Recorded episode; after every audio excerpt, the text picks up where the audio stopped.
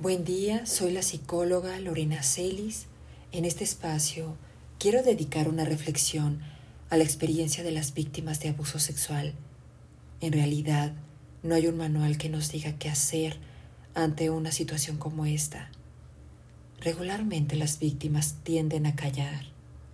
La vergüenza, el secreto, el temor, la falta de apoyo, los sentimientos de soledad, confusión, invaden su ser. Hay un cúmulo de experiencias internas que sacuden el interior de una persona. Se dice que en nuestro país, en promedio, 8 de cada 10 mujeres han experimentado o experimentarán a lo largo de su vida alguna experiencia de abuso sexual. Aunque la experiencia de abuso no es meramente dirigida hacia mujeres, la experiencia de abuso sexual deja una herida emocional. Es importante que las víctimas sepan que es necesario dejar de silenciar el abuso, levantar la voz, pedir ayuda. Sé que esto es menos fácil porque existe desconfianza en las instituciones destinadas a brindar apoyo. Hay un sistema violento que tiende a culpar a las víctimas por lo que les sucedió y las víctimas pueden ser doblemente violentadas. Las víctimas no son culpables de la conducta agresora de alguien más. No la provocaron, no la instigaron, no la motivaron. Y es necesario que lo recuerden, que integren esta verdad, aunque conlleva tiempo asimilarse.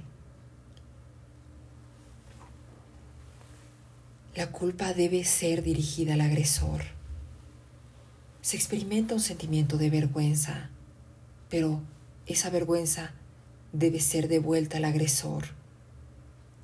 Hemos aprendido socialmente a minimizar sentimientos y emociones, sobre todo si son de fragilidad. Minimizar el abuso, el daño, puede agravar más la herida, hacer como que no lastimó no afectó, no fue para tanto. Si una herida física no es atendida, puede agravarse, infectarse.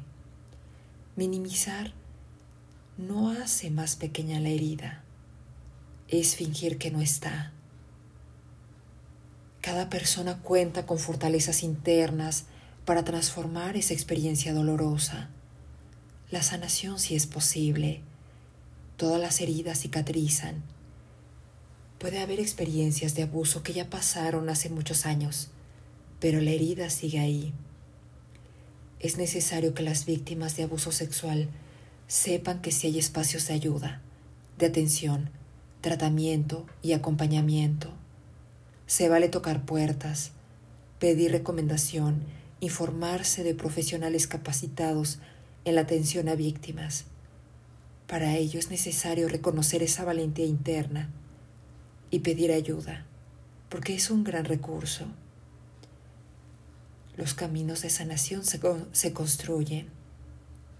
Todas las heridas sanan, hasta las más profundas cicatrizan.